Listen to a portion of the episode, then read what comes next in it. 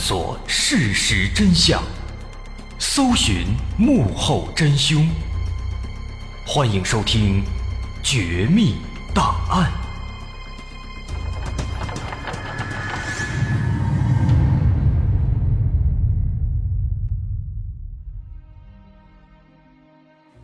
还原事实，探索真相。欢迎来到今天的《绝密档案》，我是大碗。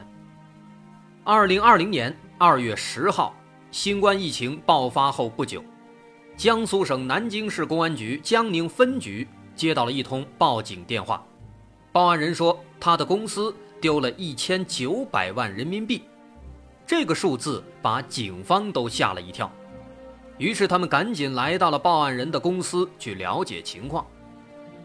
这才得知，因为这段时间湖北的新冠疫情越来越严重，牵动着全国人的心，因此南京的一家科技公司的总经理王平准备向湖北捐款，但在捐款前却意外地发现，公司账户里的一千九百万竟然不翼而飞了。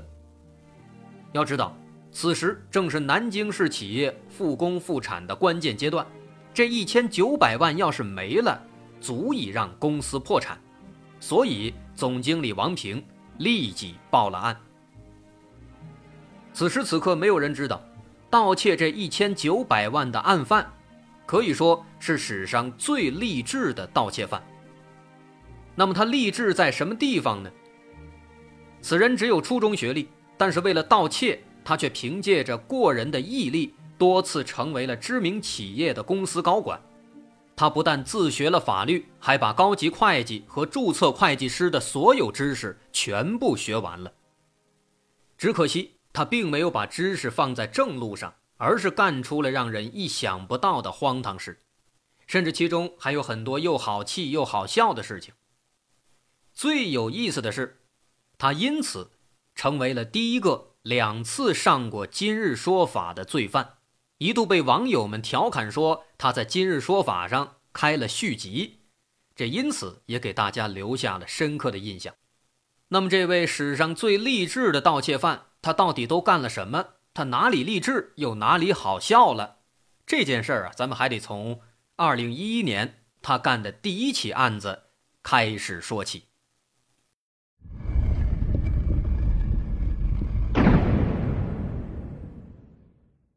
二零一一年九月八号早晨，位于四川省巴中市的某家建筑公司，在财务办公室，有人发现这里的柜子被人撬开了，里面的财务专用章不见了踪影。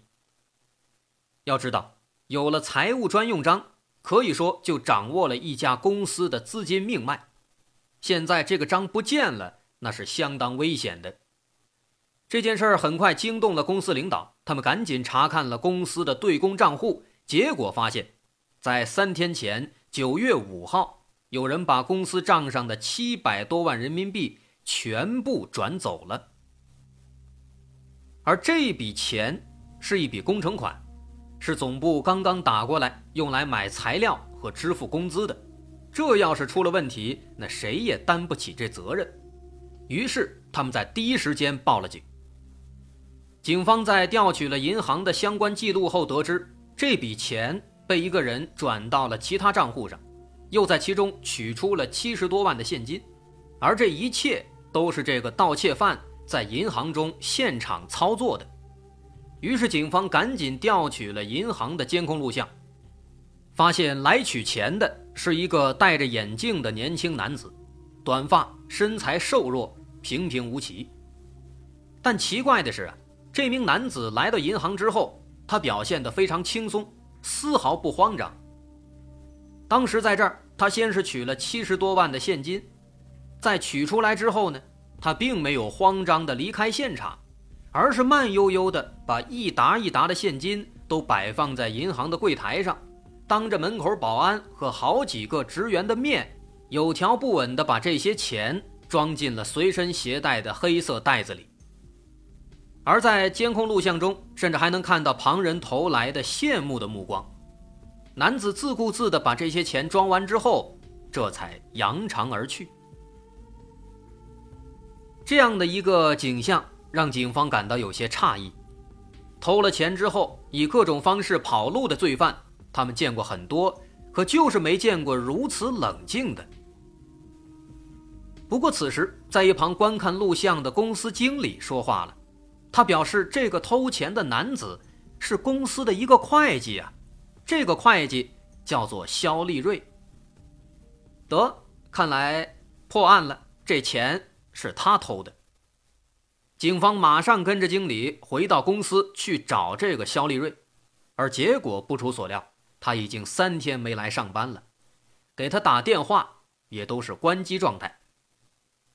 但此时警方最疑惑的是，这家公司的工资待遇也是相当不错的，肖立瑞是公司里的会计，收入不菲。既然如此，他为什么还要铤而走险盗窃公司的工程款呢？这其实是不太符合常理的。经理介绍说，这个肖立瑞啊，是在五个月前，一一年的四月被招聘进来的。通过他的个人简历得知，他毕业于云南财经大学，英语六级，计算机三级等等。简历呢还是非常漂亮的，在公司里。他混的也不错，做事认真，对同事们也非常关心，而且他出手非常阔绰，家里很有钱，经常给同事们买一些小零食，买些小饮料，还经常请客吃饭。每当同事们问他说：“为什么你这么有钱，还要在这儿工作呢？”肖立瑞总会笑着说：“因为想出来多学习一些人生经验，总不能一直闲着吧。”同事们对这个肖立瑞的这番描述啊，反倒让警方更加疑惑了。这明明是一个富二代，家里不差钱，那为什么还要来盗窃呢？看来啊，只有找到肖立瑞，这些问题才能解开了。但是警方万万不会想到啊，虽然这案犯的身份已经被锁定了，是这个肖立瑞，但是要找到他，那可难如登天。首先，警方使用了最常用的办法，根据肖立瑞简历上的身份证号码调出了他的户籍资料。可是资料调出来之后啊，大伙儿一看，坏了，全都傻眼了。这户籍资料的照片上这个人呢，虽然也是一个男的，但是他跟大家印象里的肖立瑞那是一点都不一样。在大家的印象里，肖立瑞是一个个头不高、身材瘦弱。戴眼镜的文质彬彬的男子，但是照片上这个男的不戴眼镜，也不瘦弱。而肖立瑞他在公司留下的身份证号码、还有家庭住址等等这些资料，又都跟户籍资料上的是完全一致的。根据这个情况，警方猜测认为，这个所谓的肖立瑞啊，他肯定是假冒了真正的肖立瑞的身份。之后，警方也去找了这个真正的肖立瑞，这也证实了警方的推测。那么到现在可以得出，这个案犯呢，他是假冒了他人的身份，而现在又来去无踪。于是警方只好再次把重心放到那七百万的人民币上。通过银行的记录，警方发现，在案犯盗窃了这七百万之后，除了当时在现场。他取出了七十多万之外，剩下的六百多万都被他转到了十个不同的银行账户里。之后又在同一天把这十个账户中的钱全部取走了。这十个不同的账户分别属于十个不同的户主，他们有的是巴中市本地人，也有的是重庆人。可是当警方找到了其中的几个户主之后啊，却发现这件事儿。远远没有那么简单。这几个户主，他们纷纷表示，这账户不是他们自己开的，也没有在这个账户里取过钱。由此看来呢，狡猾的案犯他一定是故技重施，冒用了这些人的身份，开了十个账户，为了方便自己作案。但如此一来，通过银行账户来寻找案犯的身份，也就变得不可能了。那么，警方只能再次另起炉灶，再想其他办法。这办法呢，当然是有很多的。警方这次想到了案犯的联系方式。警方来到移动公司，调取了案犯的通话记录，发现，在最近的一段时间中，他跟一个来自四川南充的手机号码联系的非常频繁。于是，警方马上就找到了这个号码的主人。这是一个年轻女孩，而女孩一看到案犯的照片，她立刻表示这个人是自己的男朋友啊，自己当然认识了。而且她表示。自己男朋友不叫肖立瑞，而是叫王小磊。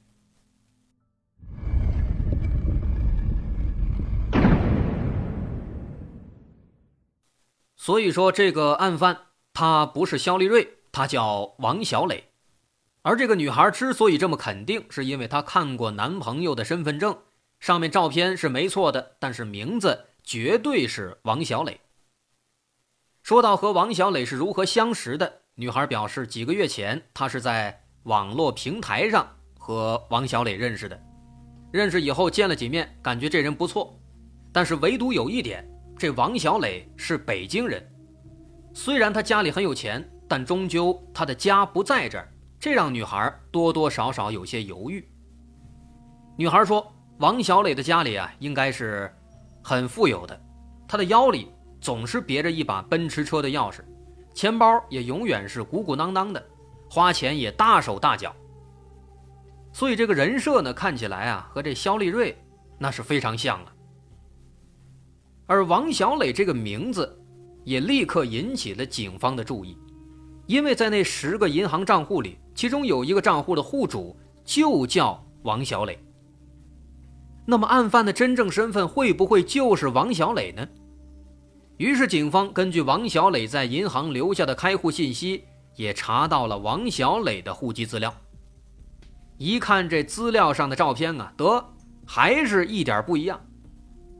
那么也就是说呢，王小磊这个身份，同样也是假冒的。他假冒了王小磊的身份，不光去骗钱，还去骗女孩的感情。这下这女孩看的也都傻眼了。所以说啊。这案犯非常狡猾，他不会凭空去捏造一个假身份，而是冒充一个别人的身份，这样的话也更加难以被识破了。不过啊，虽然目前警方在身份的调查上再次受挫，但是同时呢也有好消息。另一路警方在调查当地宾馆的住宿信息时，意外的发现了一个叫做王小磊的住宿信息。于是，警方赶紧去宾馆里辨认，在查看了监控录像之后，可以确定这个人就是之前的那个肖立瑞，也就是盗窃七百万的案犯。从这个宾馆的监控画面可以看到，这个王小磊他连续好几次进出宾馆，手里都提着一个大袋子，里面装的有可能就是现金了，应该就是刚刚取完钱回来。在九月五号案发当天下午一点，他提着三个大袋子上了一辆出租车，然后就再也没有回来。于是，警方立刻沿着路上的监控录像去搜寻这辆汽车的行驶路线，并在第一时间找到了出租车司机。司机说：“说当时他一直把王小磊送到了重庆市规划局，因为这段路呢非常非常远，他开了三四个小时。”所以当时印象深刻。那当时到了以后，他帮这个乘客拿下了三个大袋子之后，自己就开车返回了。那么既然如此，警方就开始在重庆市规划局附近展开了排查。这次排查持续了十天，一直排查到了九月十五号，终于有了发现。在这片区域有很多帮忙做苦力赚钱的挑夫。他们就是专门帮人挑东西，其中有一个挑夫，他回忆说，在九月五号的晚上，有一个年轻小伙子让他帮忙挑东西，是三个黑色的大袋子，一直挑到了附近的一个小区里。那按照正常的市场价格，他只需要付给他十块钱就可以了，但是这个年轻人啊非常大气，直接给了一张一百的钞票，还不让找了，这让他印象深刻。于是呢，警方就根据挑夫提供的这个信息，又来到了这个小区。经过排查，最终发现，这个所谓的王小磊呢，他在这个小区里啊，租了一套房子。房东说，说这个王小磊并不经常来住，但是前几天确实回来过一次。当时呢，他还拿了几个大袋子，可是没待几天就又走了，去哪儿了也不知道。那么，既然这个王小磊他又走了，警方就赶紧开始对小区周边的监控录像开始做大量的筛查。最终发现，在九月十号晚上，王小磊带着两个行李箱横穿过一条小马路之后就消失不见了。从这个情况来看啊，他有可能是带着钱又逃走了。那么他会去哪里呢？好在这个时候，房东给警方提供了一条线索。他说：“这个王小磊在重庆也有一个女朋友，叫做小轩，可能这个小轩会知道王小磊去哪儿了。”于是警方又赶紧去找这个小轩，果然就问到了王小磊的下落。因为前几天王小磊曾经对小轩说，说自己要去长沙待几天。再一查，王小磊离开的那天晚上。果然是有一个航班，是从重庆飞到长沙的。于是警方赶紧又跑到机场，想寻找王小磊留下的线索。哎，这次呢非常奇怪，警方在机场调取了当晚由重庆飞往长沙的所有旅客信息，发现不管是名字还是检票的时候拍下的乘客的照片，都没有王小磊。这就奇怪了。难道说他根本就没有坐飞机吗？警方再三思考之后认为啊，这种可能性应该不大。既然他在这一天晚上拿着行李箱走了，之后没有再出现，而那一天又刚好有去长沙的航班，那极有可能就是坐飞机啊。所以警方想，有可能啊，他又换了一个新的身份，隐藏在了这些乘客当中，而且呢。警方之前一直都是在监控录像里面看这个案犯的样貌，那看到的难免就不太清晰，所以说有可能是警方其实看到他了，但是没认出来。怎么办？于是警方第二次对当晚飞往长沙的一千多名乘客展开排查。这次呢，他们看得很仔细，采用排除法，首先把老人、孩子、女性全都去掉。剩下的再筛这个年龄段最后筛下来有不到三百人。这三百人挨个看，一直到最后，筛出了十几个。那最终经过警方的辨认，终于有一名男子引起了大家的注意。这名男子的登记信息显示，他的名字叫做詹恩贵，詹天佑的詹，恩惠的恩，贵富贵的贵。这个詹恩贵呢，是一九八零年出生，湖北省黄冈人，他的样貌和案犯是极为相似的。其实到这时候，警方都开了眼了。好家伙，这一会儿是肖立瑞，一会儿是王小磊，现在呢又出来一个詹恩贵。那么这个詹恩贵这个身份会不会也是假的呢？于是警方马上调取了詹恩贵的户籍资料，根据资料又联系到了他的老家。那后来经过对他的家属的询问，最终才证实，这个詹恩贵啊，他就是肖立瑞，就是王小磊，而詹恩贵就是他真正的名字。那么至此，虽然没有查清案犯的最终去向，但终于知道了他的真实身份，于是警方就把詹恩贵的个人信息登记在了公安部的内部网站上，在全国。征集线索，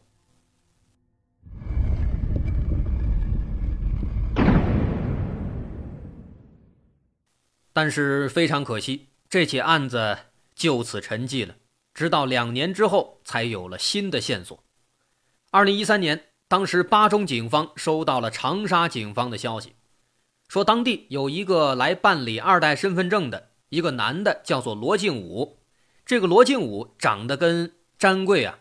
是特别特别像，于是他们就马上把这个信息反馈给了巴中警方，巴中警方得知之后，立刻就赶到了长沙，查看了那天的监控录像，发现来办身份证的这个罗敬武，他确实就是张恩贵啊，一模一样。看来这人啊，又要弄一个新的身份，可能又要作案了。长沙警方表示说，当时这个罗敬武在拍完照、登记完信息之后，他就离开了。他说自己家不在本地，等这身份证做出来之后啊，可以给他寄过去。然后他留了一个邮寄地址，是在山东省青岛市的某一个小区。那么这个地址有可能就是他的真正的住处。于是警方赶紧就来到青岛。等这身份证办好之后。警方就以快递员的名义给罗静武打电话，说长沙的快递到了，里面装的好像是身份证。而罗静武呢，他没有任何的防备，他怎么也不会想到这快递小哥竟然是警察。于是呢，在他大摇大摆的取快递的时候，警方一举把罗敬武，也就是詹恩贵给抓获归案。最后，警方在他的住处搜到了四五十张身份证和大量的银行卡。从这些银行卡中，巴中警方追回了四百多万人民币。而经过讯问得知，詹恩贵曾先后冒用过肖立瑞、王小磊、罗敬武等多人的身份。而对于这次作案的动机，詹贵说很简单，就是因为缺钱。当他看到公司账上有七百多万时，就临时起意。伪造领导的签字，然后撬开财务室的柜子，拿走财务章，把钱全都偷走了。于是这起案子也就该画上句号了。二零一三年十月，詹贵因职务侵占罪被四川巴中市中院判处有期徒刑七年，而他似乎也非常踏实。服刑期间，他积极改造，因为表现的良好，还获得了三次减刑机会。在二零一八年十月。提前刑满释放，但到这个时候，其实他的励志的故事才刚刚开始。出狱刚刚两年，他就犯下了最开头我们提到的那起一千九百万的盗窃案件。也正是因为这件事儿，让他成为了两次上过《今日说法》的罪犯。而这起案子相比刚刚咱们说完的第一起，可以说是让人哭笑不得。这起案子当中又发生了什么？为什么能够让他一瞬间就上热搜，变得如此出名呢？我是大碗，稍后下节咱们来接着说。如果您喜欢，欢迎关注我的微信公众号，在微信搜索“大碗说故事”，点击关注即可。那么稍后下节咱们接着说这个詹贵的故事。